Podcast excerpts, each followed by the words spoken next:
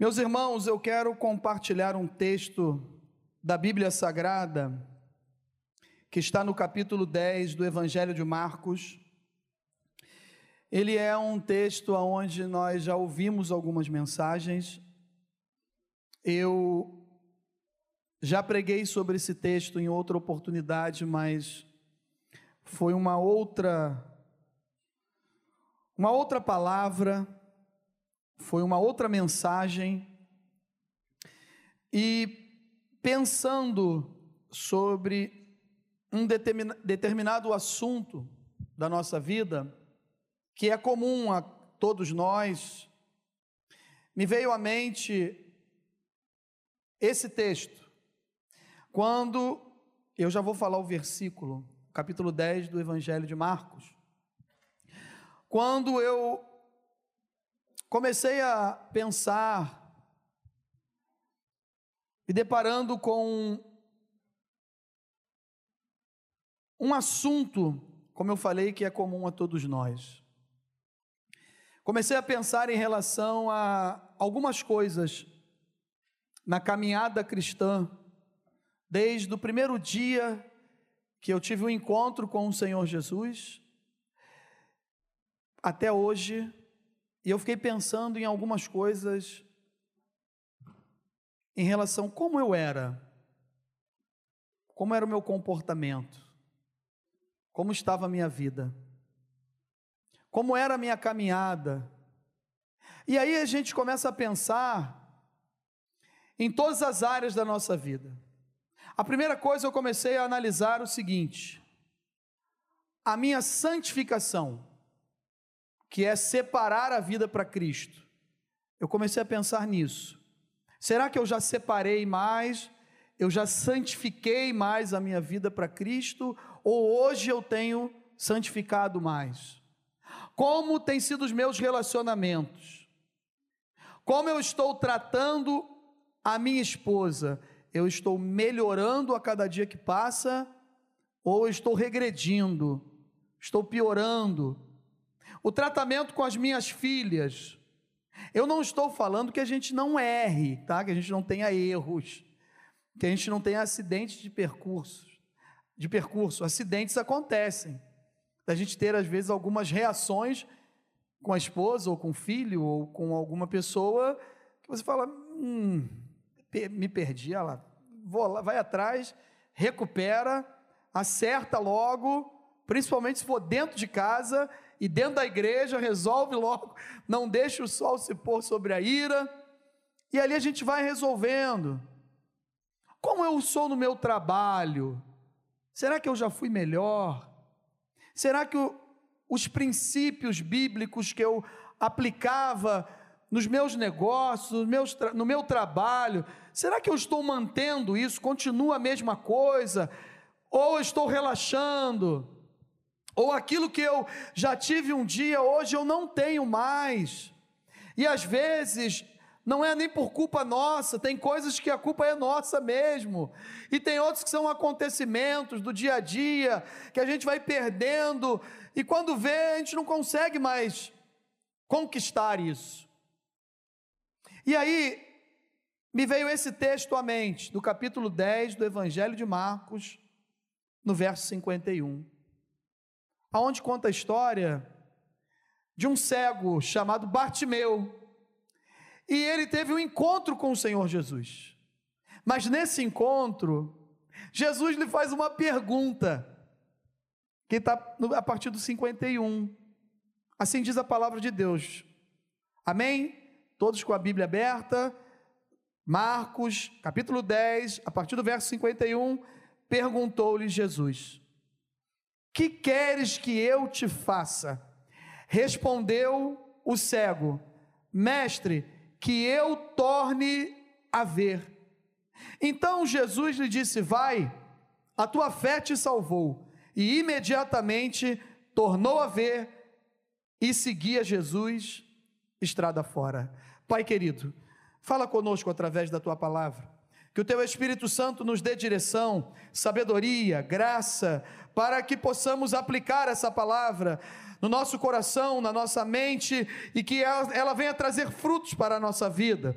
Que não, se, não sejamos apenas ouvintes, mas sim praticantes dessa palavra. E nós precisamos do teu agir, nós precisamos da tua direção e do teu Espírito Santo. É Ele que vai nos ajudar. Portanto, assim nós te pedimos no nome do Senhor Jesus. Meus irmãos, o maior medo que um cristão deve ter e principalmente dentre alguns cargos eclesiásticos, como pastor, professor de escola bíblica dominical, líderes de departamentos, diáconos. O maior temor, vamos dizer assim, que, deve, que a gente deve ter é se realmente nós estamos com a nossa vida espiritual como um dia nós já tivemos. E aí eu comecei a pensar nisso. O que tem alegrado o meu coração? Qual é a minha motivação? Eu comecei a lembrar de alguns momentos da caminhada com Cristo, aonde era falado assim: sábado que vem, nós temos um ar livre, e o coração aquecia, ficava pegando fogo para saber aonde é o local, que hora nós vamos sair daqui. Quantos carros vão até lá? Nós podemos ir andando? Como eu faço? O que eu posso ajudar? Isso é um coração ardendo. E aí eu me preocupo quando eu ouço, eu estou dando um exemplo. Não é porque nós teremos agora, e já é então, porque nós teremos um ar livre no próximo sábado, aqui na praça atrás do centro esportivo, por volta de 18 horas. Qual é a reação que eu tenho? Como meu coração fica? Será que eu penso assim? Não, mas eu não tenho nada a ver com evangelismo. Eu não, eu não. Mateus 28, Marcos, finalzinho do livro de Marcos e outros evangelhos. O ID não é para mim, eu, eu é para outras pessoas. Será que eu posso ir lá e entregar pelo menos um folheto? Ou eu posso interceder enquanto tem alguém evangelizando? fazendo um evangelismo pessoal, eu acho que todos aqui sabem orar. A Bíblia diz que a gente não sabe orar, vocês vão me entender agora, mas sabe clamar, pedir, interceder. Você vai estar no evangelismo, você vai estar nos ajudando. E aí eu fiquei pensando, será que nós não temos a tendência, principalmente os pastores, de preparar uma mensagem, de subir aqui e ser técnico, estar acostumado já a fazer, criando nessa caminhada habilidades, facilidades, vai aprendendo, vai melhorando, vai se adaptando, vai cada vez, cada vez mais, vai ficando mais familiarizado com o negócio.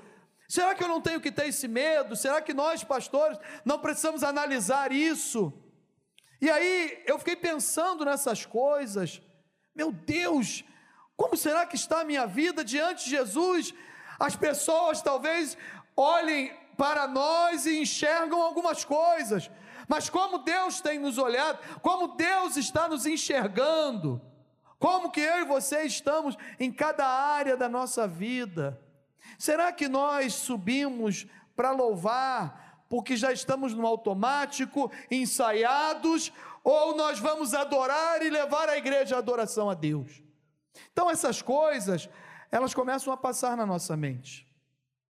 E quando eu me deparei com essa situação, esse texto veio à minha mente por quê? Ao meu coração, direcionado pelo Espírito Santo, assim eu creio. Porque tem um, um tema dessa mensagem, um título dessa mensagem. E o título é como conquistar novamente aquilo que já tivemos um dia e hoje não temos mais. Amém? Como conquistar novamente aquilo que já tivemos um dia e hoje nós não temos mais. Os três evangelhos sinóticos, eles falam sobre essa mensagem. O capítulo 10 de Mateus, perdão, o capítulo 20 de Mateus, o capítulo 10 de Marcos e o capítulo 18 de Lucas. Eu não vou entrar nos detalhes, porque eles falam, Mateus fala de dois cegos, eu vou só falar, mas não vou entrar profundamente nos detalhes. Falam de dois cegos, a saída, saindo de Jericó. Marcos pronuncia e conta a história de um, e é o único que dá o nome, que chama do que? De Bartimeu, filho de Timeu. E Lucas também não dá o nome, só chama de cego de Jericó. Só que Lucas fala que está na entrada da cidade, nas proximidades da cidade. Então a gente não vai entrar no contexto aqui se essa cidade de Jericó do acontecimento foi a antiga cidade de Jericó, onde as muralhas foram derrubadas pelo povo de Deus na liderança de Josué, ou se era a mesma cidade que os três estavam falando, só que de visão diferente. Teve um acontecimento, para a gente que está familiarizado aqui, no Mendanha, um exemplo, um acidente aconteceu ali no Mendanha, perto do Detran, estou conjecturando, a gente está imaginando. Talvez eu passe lá e chegue aqui e conte para o Luiz: Luiz, teve um acidente na entrada de Campo Grande, em frente o Detran. Aí o Duda passa de carro, liga para a gente e fala: ó, pega outra saída de Campo Grande, porque na saída de Campo Grande teve um acidente aqui na altura do Detran no Mendanha.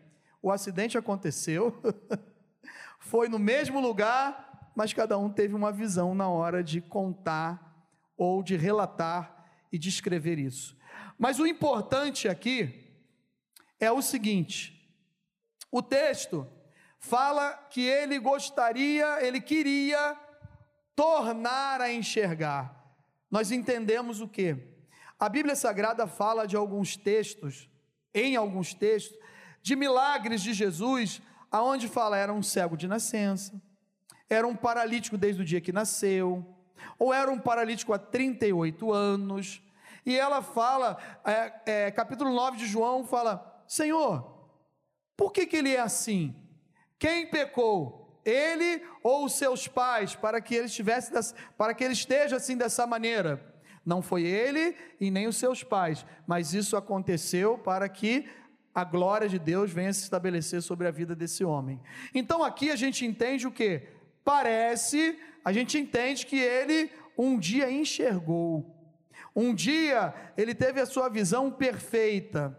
Alguns historiadores, não vou chamar de lenda, mas historiadores estudiosos, contam, mas não tem base histórica, mas contam, né? Então a gente pode dizer que é uma lenda, um conto de que esse Bartimeu, filho de Timeu, o Timeu era um soldado israelita e que foi combatido pelo Império Romano que o matou. E para que esse, o filho não viesse se vingar logo ali na frente, tinha uma tradição que furavam os dois olhos do filho para que ele não desse continuidade. O quê? Um cara sem os dois olhos, ele não vai conseguir se vingar de ninguém. Então, isso é uma história, uma lenda, não, não tem base para a gente falar assim, realmente foi isso que aconteceu. Mas nós conseguimos entender aqui que ele queria o quê? Mestre, respondeu o cego, que eu torne a ver. Nesta noite, meus irmãos, que o Espírito Santo de Deus possa fazer com que a gente venha enxergar novamente aquilo que nós não estamos enxergando mais. É em cima disso que eu quero falar. Conquistar, conquistar é o que? É alcançar, é conseguir algo, conseguir determinada coisa, por esforço ou por merecimento, mas algo que eu tive um dia, que nós já tivemos um dia, principalmente na nossa vida espiritual, e hoje nós não temos mais. E a gente consegue perceber isso entre nós às vezes. Entre nós a gente consegue perceber.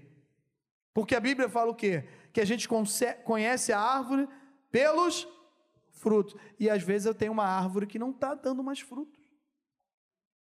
Por uma questão ética e de não ficar julgando um ao outro, porque é bíblico, a gente ora, pede a Deus para operar um milagre, para acender de novo a chama no irmão, na irmã, na nossa vida, na minha vida, na sua vida, mas a gente consegue perceber que ali anda conhecimento, experiência, costume, mas presença do Espírito Santo de Deus não tem mais. E nós precisamos readquirir isso. É algo nosso, é algo que Deus nos prometeu um consolador, a descida do Espírito Santo, e ao recebermos esse Espírito Santo, nós somos batizados, nós somos revestidos de poder, e com o tempo e acontecimentos eclesiásticos ou não da vida, as coisas vão se perdendo. E a gente não percebe que está só no nome, só na nomenclatura. A gente não percebe que as coisas não estão acontecendo mais. Mas esse texto, ele nos traz ensinamentos. E como que eu vou fazer então, pastor?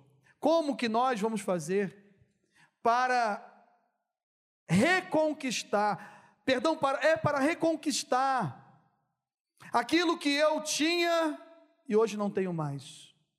Porque o meu coração se alegrava tanto estar numa quinta-feira de oração e agora não se alegra tanto mais. Porque eu tinha uma alegria de estar numa reunião de consagração e hoje, quando eu descubro que tem consagração, eu falo, e eu não posso, porque eu tenho um compromisso. Só que esse compromisso ele, ele é agendado por nós. Nós escolhemos a data. Eu não estou falando de quem está trabalhando, estudando. Estou falando de coisas que nós podemos marcar ou não.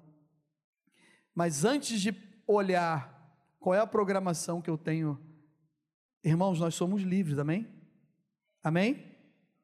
Mas antes de olhar o que eu posso marcar, será que eu dou uma olhada na programação da minha igreja? aonde eu faço parte dela, das reuniões, de tudo que está acontecendo. Como é que eu faço então para conquistar novamente? Porque eu já tinha isso, eu já tinha conquistado e agora eu não tenho mais. A primeira coisa que a gente precisa fazer é reconhecer a nossa condição diante de Deus e dos fatos. Quando eu consigo reconhecer diante de Deus e dos fatos que eu não sou mais quem eu era, quem eu já fui no meu casamento, na vida espiritual, no evangelho, no ministério, no meio da igreja, quando eu consigo fazer isso. É o primeiro ensinamento, é a primeira coisa que eu estou dando os passos largos em direção à minha vitória, que é conquistar de novo aquilo que eu tive um dia e hoje eu não tenho mais. Isso pode ser no meu casamento, no seu casamento, no relacionamento com seus filhos, no relacionamento entre irmãos. Quem sabe a gente conseguia resolver melhor algumas coisas e hoje a gente perdeu isso. Saiu igual água entre os dedos e a gente não tem percebido mais. Por quê, pastor? O verso 46 diz que e foram para Jericó. Quando ele saía de Jericó, juntamente com os seus discípulos, Jesus, né? E numerosa multidão, o Bartimeu, olha o que, que ele era: cego, mendigo, filho de Timeu, estava sentado à beira do caminho. Era alguém que sabia da sua condição, reconhecia a sua limitação, a sua fraqueza e a sua total dependência em Deus para que a situação fosse transformada. A pior coisa que tem é quando eu e você não percebemos que estamos numa situação onde a gente não tem mais aquilo que a gente teve um dia. Quando nós não percebemos, quando nós não reconhecemos, quando nós não aceitamos, quando nós nem sabemos aonde nós estamos. Mas aqui o texto diz o que? Ele estava à beira do caminho, ele sabia muito bem há quanto tempo ele estava ali, como era a sua vida, as suas limitações, os seus problemas, quem o levava cada manhã até aquele caminho para deixar assentado, pedindo esmolas. Mais uma manhã acordava, alguém devia chegar lá, batia na porta, falava: Aí, Bartimeu, vamos nessa, para onde? A gente tem que ir lá para a entrada ou para a saída da cidade, tem que ficar lá à beira do caminho, tem que mendigar, tem que pedir é o teu trabalho, é costumeiro, você já está fazendo isso sempre. A primeira coisa, a gente tem que reconhecer a nossa condição diante de Deus e dos fatos. Porque quando eu e você não temos mais alguma coisa que um dia já tivemos, a nossa tendência é procurar culpados. Eu falo isso, irmãos, porque a gente trabalhando com famílias, né? Trabalhando com família durante um tempo, a gente está sempre aprendendo. Ninguém é PhD, doutor, tem doutorado. Não, não é isso. Mas algumas coisas a gente vai pegando com o tempo. E a gente começa a aprender o quê?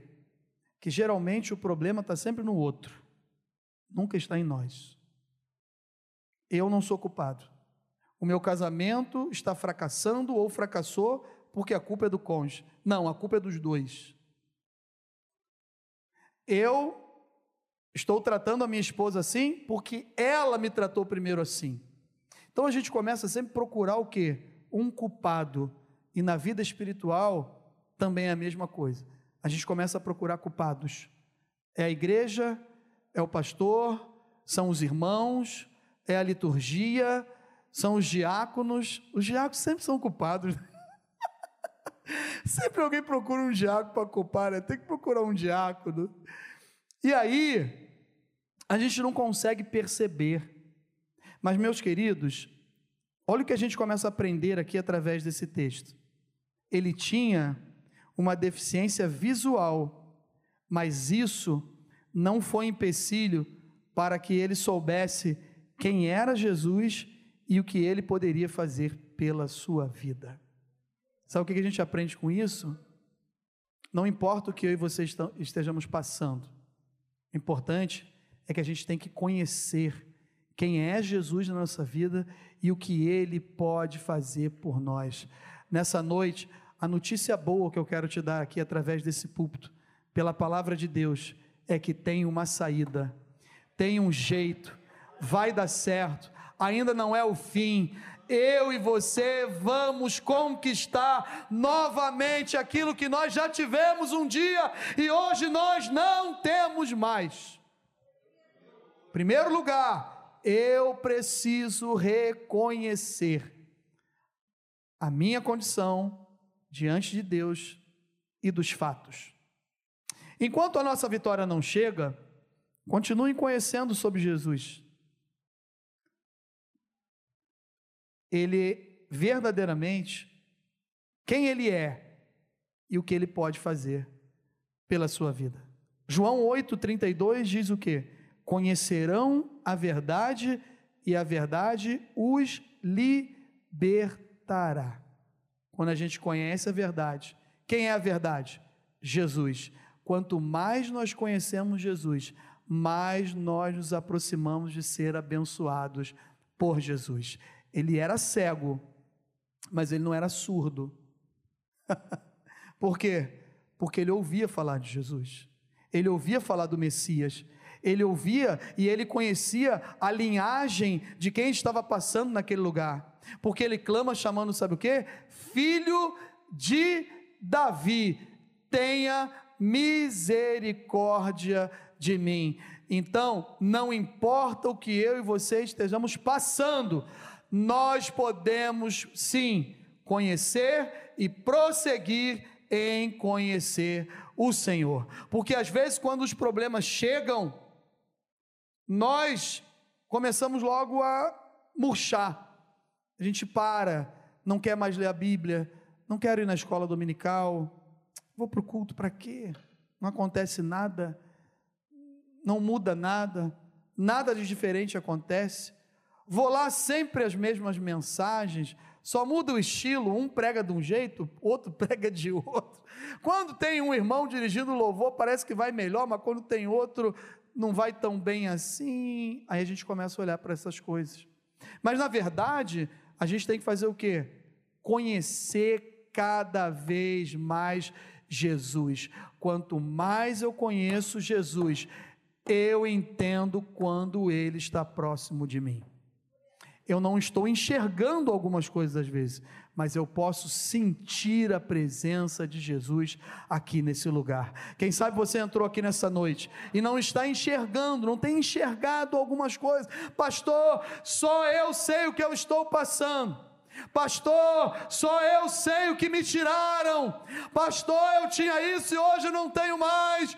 Eu não enxergo o que vai acontecer ali na frente. Mas você pode sentir a presença de Deus na sua vida. Ele sentiu a presença de Deus. E quando ele sentiu a presença de Deus, foi porque falaram para ele. Quem estava passando por ali? Jesus, o Nazareno, é Ele que está aqui. Essa multidão toda está alvoroçada, um tropel de multidão. O que está acontecendo? Eu não estou enxergando, eu não estou entendendo. Anunciaram-lhe que era Jesus de Nazaré que estava ali. Quando falaram, é Jesus, ele falou: Eu sei quem é, eu conheço, então agora vai ser diferente. Ele está pertinho de mim, ele está juntinho de mim. Foi isso que ele pensou, sem entender nada. Jesus não cai de paraquedas num lugar, Jesus não é coincidência. Nós temos até uma brincadeira entre os crentes que fala que é Jesuscidência, mas coincidência não é. Bênção, irmãos, vitória não cai de paraquedas no nosso, no nosso colo, não cai em qualquer lugar. Bênção é direcionada por Deus, com a mão de Deus e com a presença de Deus. E Jesus estava ali. Jesus estava presente ali. Então, a primeira coisa que a gente deve fazer para conquistar algumas coisas que nós já tivemos um dia e hoje nós não temos mais, mas a gente pode ter de novo, é reconhecer a nossa condição diante de Deus e dos fatos. Segunda coisa que a gente aprende, segunda lição que a gente tira daqui, nós precisamos clamar, irmãos. Tem horas que não tem como. A gente tem que clamar. E tem que clamar por Jesus. Não adianta pedir oração para os outros. Não adianta encher os grupos de pedido de oração se eu mesmo não colocar a mim, o meu rosto, a minha cara, desculpa a expressão, no pó, que talvez tenha esperança para mim, se eu não clamar, tem coisas que não vão acontecer. Tem coisas que não vai acontecer. Clamar não é pedir ajuda. Eu pensei nisso quando veio isso, né? Jesus, ele pôs-se o quê? Ele foi logo clamar. Quando ele viu que Jesus estava presente naquele lugar, ele foi clamar. Ele foi pedir socorro. Ele não foi pedir ajuda. Sabe o que é pedir ajuda, Duda? É quando eu quase consigo fazer, mas falta um pouquinho para conquistar, e aí eu falo, Duda, me ajuda. Aí o Duda entra com a ajuda e o negócio acontece. Mas clamor é diferente de pedir ajuda. Clamor é pedido de socorro. É quando você está se afogando, quando você olha para o lado, que você não vê ninguém, no mar, na piscina, no lago, no rio, não tem cabelo, não tem árvore para se segurar, e aí você está com medo, está sucumbindo, está descendo as profundezas, e aí você faz o que? Clama ao Senhor. Aleluia! Jonas clamou ao Senhor no ventre de um grande peixe, quando o quê? Quando as algas marinhas estavam enroladas na sua cabeça, no seu rosto, nas maiores das profundezas. Claro que nós entendemos que algas marinhas produzem oxigênio. Deus prepara tudo, mas foi o clamor, foi o clamor que mudou a situação de Jonas. Nesta noite é o clamor pela pessoa do Senhor Jesus, que vai fazer com que eu e você tenhamos de volta aquilo que nós já tivemos um dia e hoje nós não temos. É clamando a Deus, é pedindo socorro. Pedir socorro não é pedir ajuda. O socorro é o grito da alma. A alma é um lugar que só Jesus conhece como Criador nosso. Quando nós éramos uma substância ainda informe, Deus já nos escolheu. A Bíblia diz que todos os nossos dias foram quê? Contados. E nenhum deles se perderam. Quem é que nos conhece? Conhece o nosso levantar, o nosso deitar, ele sabe como eu e você entramos aqui nessa noite. Ele sabe quando nós estamos sorrindo, mas só por fora, por dentro, nós estamos destruídos. E quem sabe alguém olha e fala assim: o pastor Rodrigo só vive sorrindo. o pastor Rodrigo é alegre. Glória a Deus por isso, irmãos. Glória a Deus por isso. Sabe por que eu sou alegre? Porque tem a alegria do Espírito Santo de Deus na minha vida desde o dia que eu tive o um encontro com Jesus. Então eu tenho alegria em Jesus. Alegria que dá uma nova forma ao meu rosto, para a glória de Deus. Eu sou uma pessoa alegre, eu sou uma pessoa feliz em Cristo Jesus, mas eu tenho as minhas dificuldades, eu tenho os meus choros, eu tenho meus dilemas, eu tenho os meus questionamentos mas eu clamo ao sangue de Jesus. Senhor, me tira dessa situação. Senhor, hoje eu acordei desse jeito. Eu não quero ficar assim, Jesus. Opera um milagre aí durante a minha vida, desse dia da minha vida, e transforma esse mal-estar. E aí, quando eu vejo, irmãos, a paz que excede todo entendimento chega, entra de um jeito assim que você está trabalhando, está dirigindo, está fazendo, daqui a pouco está sorrindo de novo, fala: o que aconteceu? É Jesus de Nazaré é a presença de Deus. Não tem outro jeito. Então, o clamor, ele vem da alma. Eu e você, às vezes a gente vê algumas pessoas orando. E a gente consegue perceber um domínio de microfone, de oratória, dicção, postura e uma oração bonita. E muitas delas vêm do coração. E Deus conhece. Não, não é isso que eu estou falando. Mas a gente não conhece clamor. A gente não conhece clamor. Eli não reconheceu um clamor. Quando o Ana estava clamando, não é isso? Ele não reconheceu. Ele achou que ela estava bêbada, porque ele olhou para as coisas humanas. E às vezes eu e você, nós olhamos para as coisas humanas, mas Jesus não. Jesus olha lá dentro da alma, e nessa noite, Jesus está olhando dentro da tua alma.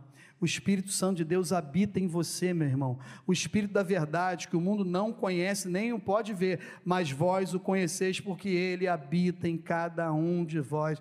O Espírito Santo de Deus é uma pessoa que habita dentro de cada um de nós e, de, e Ele está aqui nessa noite. É o Espírito Santo que dirige essa reunião, é o Espírito Santo que convence do pecado, do juízo e da justiça, é o Espírito Santo que nos convence que nós não somos nada e tem algumas coisas que nós não temos mais e um dia nós tivemos.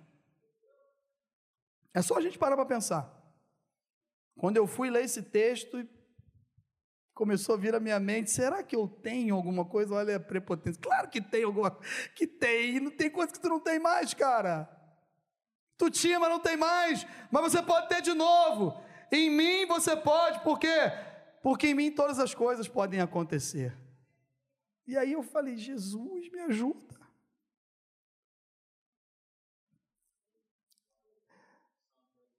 Jesus, ele ouve, irmãos, de forma especial. O que ninguém escuta Jesus entende. O que ninguém escuta, Jesus entende. Quando a gente vem à frente, como eu falei, a gente faz um apelo e faz uma oração no final da reunião, ou no culto no lar, na consagração, onde tem mais de dois, às vezes a gente chega no Presunique, nessa feira aqui, perto da, da, da do Valão, né, da, e outros lugares aqui em Campo Grande, quando a gente encontra mais de dois ou três, o que a gente fala? Se tiver um violão, o outro não dá aula, já virou culto. Não é isso que a gente sempre, a gente sempre fala isso, é, tal, já virou culto.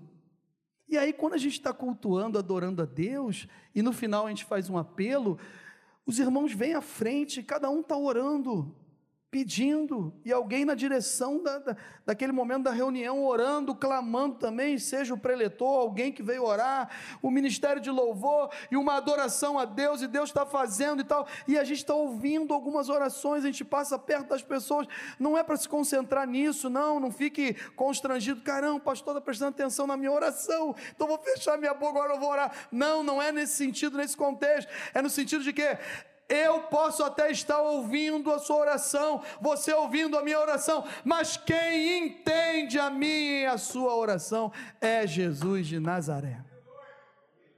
Ele entende, ele entende.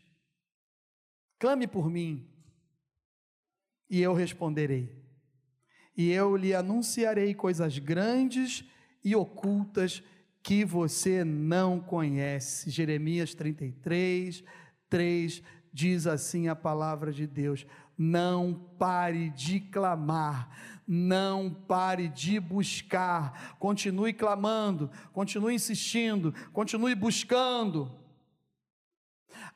Às vezes a gente não está nos planos, né? Aí a gente está aqui de cima e está olhando assim, e aí vem algumas coisas à, à mente e agora ainda indo para o YouTube, né, diretamente assim, né, aí o cara fica mais famoso ainda, mas não é nesse sentido. Mas daí eu tenho que falar, né, olha o Juscelino lá, ó. levanta a mão aí, Juscelino. Para a glória de Deus, Juscelino hoje é diácono na casa do Senhor, amém? Quantos anos sua esposa clamou por você? 35 anos clamando, ela nunca parou, ela clamou, clamou, clamou, e Jesus ouviu a oração, e hoje o cara é um dos diáconos na casa do Senhor, irmãos.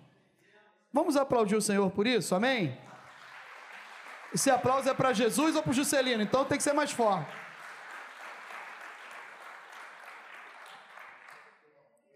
Aleluia! Então, eu preciso reconhecer a minha condição diante de Deus e dos fatos. O segundo ensinamento é que nós precisamos clamar por Jesus. O terceiro, precisamos ter persistência e determinação. Se eu não tiver persistência e determinação, a primeira barreira que eu vou encontrar é do meu eu. Eu vou fazer uma avaliação rápida, vou pensar aqui na cachola, o que, que eu já tive um dia e hoje não tenho mais. Aí começa a abrir o leque, como eu falei, casamento, relacionamentos, vida profissional, sonhos, projetos. Aí você vai. Se você fizer muito rápido, é muito rápido mesmo, não consegue detectar nada. Mas se demorar um pouquinho mais, começa a detectar algumas coisas.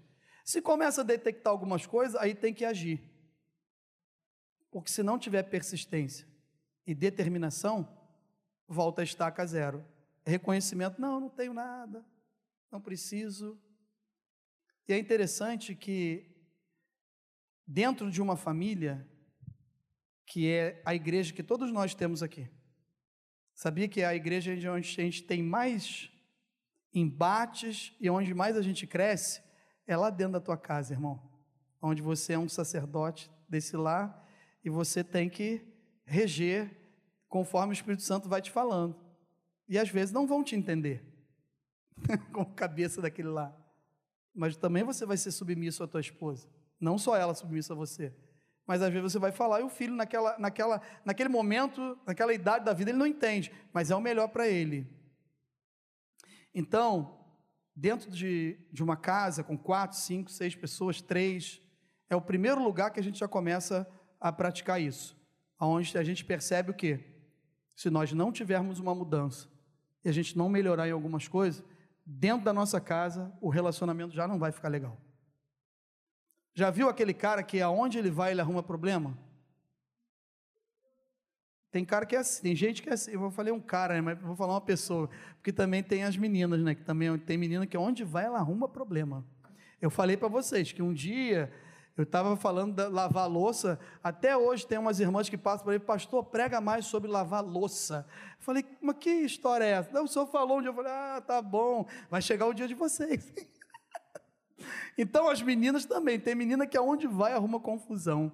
Por quê? Porque a pessoa não quer mudança ela não quer passar pela transformação, ela não quer ir para Sarepta, ela não quer entrar na, forma, na fornalha de quente de transformação, ela não quer passar por isso, ela quer ter o pão quentinho pronto ali na frente já. Não, tem que passar pela transformação. E aí isso precisa de quê? Persistência e determinação, senão a gente não vai conseguir. Muitas coisas acontecem conosco querendo nos desanimar, atrapalhar a nossa busca por Jesus. Não era para ser assim, irmãos. Olha o que eu escrevi aqui. Não era para ser assim, mas geralmente aqueles que são ou que estão mais próximos de Jesus tentam às vezes atrapalhar o agir de Deus na nossa vida. Já percebeu isso? Aqueles que são próximos ou que estão próximos tentam às vezes atrapalhar o agir de Deus na nossa vida. Enquanto uma pessoa está clamando, está buscando, adorando, pedindo socorro para Jesus, tem gente falando, sabe o quê? Fica na tua aí, cara. Não atrapalha o mestre, não. Está atrapalhando ele. Poxa, meus irmãos, pelo amor de Deus, se a pessoa está clamando, se ela está buscando, se ela sabe a dificuldade que ela está enfrentando, Jesus está presente ali. Jesus está na última, ele não sabia, mas era a última passagem de Jesus por Jericó. 22 quilômetros depois, começava a última entrada de Jesus em Jerusalém. Num domingo de ramos, aonde depois disso os mesmos que aplaudiram e falaram Hosana, Hosana, bendito é aquele que vem no nome do Senhor, o Rei dos Reis, o Senhor dos Senhores, é o nosso Salvador, é o nosso Rei. Três, quatro dias depois, estavam entregando, dando cusparada, estavam ajudando e falando, sabe o que? Crucifica-o, crucifica-o. E, e quatro dias antes, estavam falando Osana, Osana nas alturas. Então, eles não sabiam disso. O cego não sabia disso. É tempo de Deus, é plano de Deus, é propósito de Deus. Jesus não tinha revelado para eles que era a última passada, passada em Jericó, mas alguém estava ali tentando atrapalhar. Saiba de uma coisa nessa noite: o importante é que Jesus está próximo de nós. Não se preocupe com quem parece que é de Jesus, anda perto de Jesus, fala que é de Jesus, mas na hora que está ouvindo o teu clamor, em vez de te levantar, de te ajudar, só quer colocar você para baixo. Feche os ouvidos para aquilo que não vem de Deus. Jesus, sim, Ele está perto de você. Amém? Perto está o Senhor dos que têm o coração quebrantado, e Ele salva os de espírito oprimido. Salmos 34, 18. Não desista, meu irmão. Não pare. Está difícil? Continue. Busque na fonte certa. Tem água viva para você e para sua família nesta noite tem água viva, não desista. Nós precisamos ter em mente que a oportunidade é hoje, a oportunidade é hoje. Nunca deixe para amanhã, o amanhã pode não existir, talvez o amanhã nem chegue. Se ele deixasse passar, o filho de Davi ia embora para Jerusalém ele ia passar por Jericó. E seria mais uma passagem de Jesus em Jericó. Mas aquele dia foi diferente. Foi diferente porque alguém reconheceu quem era, a sua condição, diante de Deus e os fatos. Ele clamou, ele teve persistência e determinação. E para finalizar, Jesus, olha o que acontece. Quando a gente pega essas lições desse texto para conquistar coisas que nós já tínhamos um dia hoje a gente não tem mais, e é o Espírito Santo que está falando no seu coração, porque já falou no meu, o que, que eu preciso ter de novo e o que, que eu preciso fazer para ter de novo. Aí olha o que, que Jesus faz. O verso 51 é o que nós lemos. Aí ele só pergunta para a gente aquilo que ele já sabe. O que, que vocês querem que eu faça para vocês nessa noite? O que, que você precisa que Jesus faça por você? Eu sei o que, que eu preciso que Jesus faça por mim. Eu estou tentando, tentando, e ainda não estou conseguindo. Mas eu vou conseguir no nome do Senhor Jesus. Você vai conseguir no nome do Senhor Jesus. Jesus já sabe do que precisamos. Mas quando a nossa vontade bate com a vontade de Deus, aí, meus irmãos, a vitória é certa. Vamos ficar em pé em nome de Jesus? Quando a nossa vontade bate com a vontade de Deus, aí o que será ligado na terra será ligado no céu, aí não tem jeito. Aí é vitória, aí é bênção, aí Deus derrama, aí Deus transforma. Jesus chama para perto dele, em primeiro lugar, ele já sabe. Mas fale a verdade para Jesus. Não esconda nada dele. Fale a verdade para ele. Bartimeu não mentiu, nem omitiu. Aí às vezes a gente pensa assim, mas também não precisava. Jesus estava vendo. Jesus está vendo a minha vida e a sua vida. Jesus está vendo o meu coração, o seu coração. Jesus está vendo como eu entro aqui, como eu saio, como você entra, como você sai. Mas eu preciso falar a verdade para Ele. Fale a verdade para Jesus nessa noite. Saia do seu lugar. Venha aqui no altar de Deus. Falar a verdade para Jesus é vir no altar de Deus e falar, falar aqui, ó, aqui para Ele assim, Senhor, é isso aqui que eu não tenho mais. Mas eu já tive um dia. Mas eu quero ter de novo. E eu sei que o Senhor vai me ajudar Sai do seu lugar, vem aqui. Eu não sei se é o seu casamento, sua vida profissional, os seus relacionamentos, sua vida espiritual. Eu não sei se é a Bíblia que você tinha tanta vontade de ler, agora não tem mais. Você pode conquistar isso de novo. Você pode ter isso de novo. Fale a verdade para Jesus. Quando a gente fala a verdade para Jesus, olha o que acontece. Aí ele chama para perto dele. Quando a gente fala a verdade para Jesus, Jesus é diferente da gente. Eu, meus irmãos, se eu falasse a verdade mesmo para vocês de algumas coisas que eu penso, vocês iam querer ficar distante de mim algumas vezes e teriam dificuldade para me perdoar. Mas quando eu falo para Jesus, ele me chama cada vez mais para perto dele. Quando ele ouviu a verdade, o texto diz que Jesus falou assim: ó, para tudo, manda chamar ele, chama ele, Manda ele vir para cá. Manda ele vir aqui para perto de mim. E aí aqueles que estavam tentando impedir, foram lá e falaram assim: ó, oh, cara, levanta aí que o cara, o mestre está te chamando. Levanta aí que ele está te chamando. Olha como é que é a ajuda, Claudinho. Ó, oh, levanta aí que ele está te chamando. Perdeu, acabou. A oposição, a destruição, o medo, a angústia, tudo cai por terra quando Jesus fala assim: ó manda chamar para perto de mim. E nessa noite, o que Deus está falando no meu e no seu coração é: fala a verdade para mim e vem para perto de mim. Porque se, quando a gente chega perto de Jesus, é porque Ele conhece quem tem uma verdadeira motivação no seu coração. Jesus chama alguém que tem ânimo para fazer sua obra, que se levanta de um salto e se apresenta. Ele se levanta de um salto, ele se apresenta. Ele não fica de mimimi. Quem Jesus chama não fica de mimimi. Ah, mas aconteceu isso. Se levanta, sai dessa situação, Jesus tem muita coisa para fazer na sua vida ainda.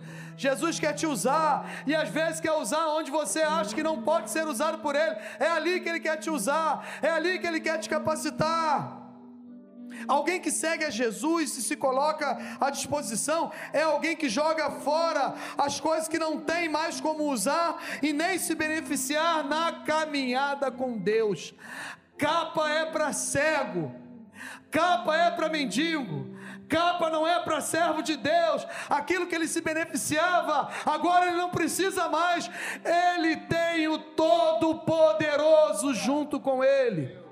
Ele tem Jesus, ele tem aquele que o mandou chamar, aquele que mandou chamar para o meio, se apresentou, falou: vem aqui, de um salto ele se colocou de pé, e o que não era mais, que não pertencia à vontade de Jesus, ele deixou fora se apresentou sem capa, irmãos. Se apresentou transparente, sem esconder nada. Eu estou aqui, Jesus. Eu estou aqui. Eu estou te clamando. Quem é escolhido de Jesus, a sua vontade é estar com Jesus, envolvido com Jesus e na obra de Jesus. Aleluia. Vamos orar, irmãos. Voltar ao início Aleluia. de tudo. Aquela alegria que você sentia ao adorar a Deus. Sai do seu lugar, venha para cá. Esse apelo, irmãos, não é por quantidade, não. Esse apelo é para que a gente esteja aqui juntos, unidos. Todos nós precisamos conquistar alguma coisa de novo. Eu quero. A Bíblia diz que aquele que começou a boa obra é fiel para completá-la. Então nós estamos em obra. Nós estamos sendo preparados. E a cada dia ele vai completando essa obra. Tem obra na minha vida para Jesus fazer. Tem obra na sua vida para Jesus fazer. Senhor. Eu me arrependo, Senhor, me arrependo, Senhor, me arrependo, Senhor. Eu quero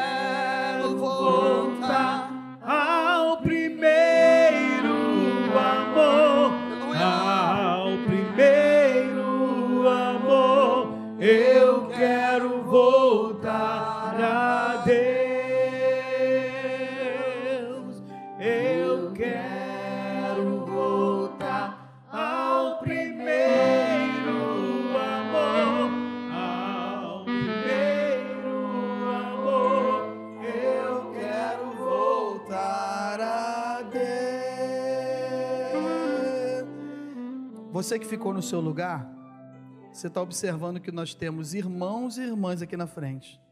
Os diáconos vão impor as mãos. Mas eu quero convidar você, irmã, sai do seu lugar, vem aqui, abrace uma irmã e interceda por ela. Eu quero convidar você, irmão, saia do seu lugar e vem aqui, abrace o seu irmão e interceda por ele. Nós temos aqui três irmãs, quatro irmãs. Vem para cá. Vamos trabalhar, vamos, vamos fazer a obra. Vem para cá, irmãs. Por favor, venham para cá, irmãos. Vamos trabalhar. Se você não quiser abraçar, fica perto dessa pessoa. Ah, não quero ter tão contato, pastor, ainda. Fica pertinho aqui, ó. Tem três irmãs aqui ainda precisando de oração. Nós temos dois irmãos aqui. Quem mais pode vir aqui nos ajudar? Vem para cá, Murilo. Vem Elimilson. Vem Borges. Vocês não vieram, eu vou começar a chamar vocês, hein? em nome de Jesus. Vamos orar.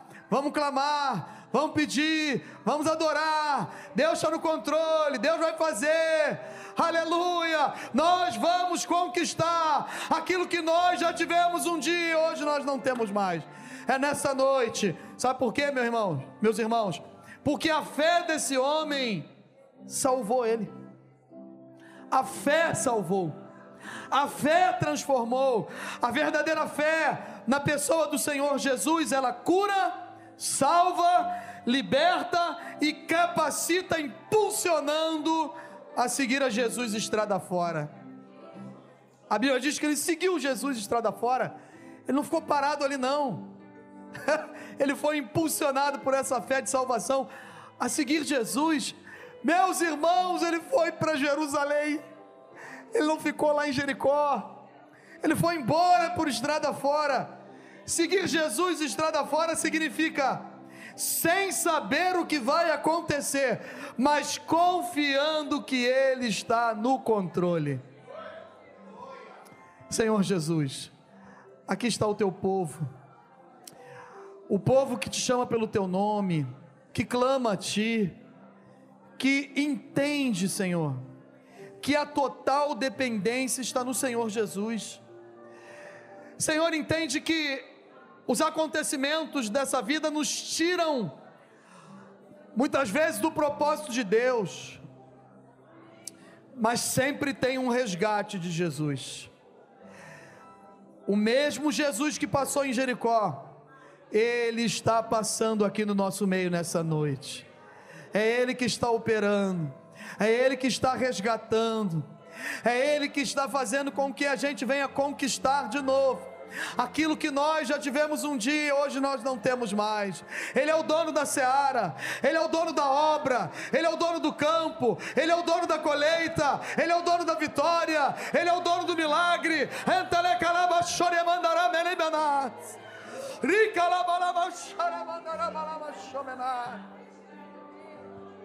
é Ele, é Ele que faz todas as coisas, é Ele que é Senhor, Ele é o Salvador, Ele é o prometido das nações, Ele é o Alfa, o Ômega, o começo, o fim, e Ele está no controle de todas as coisas, Ele faz nova todas as coisas.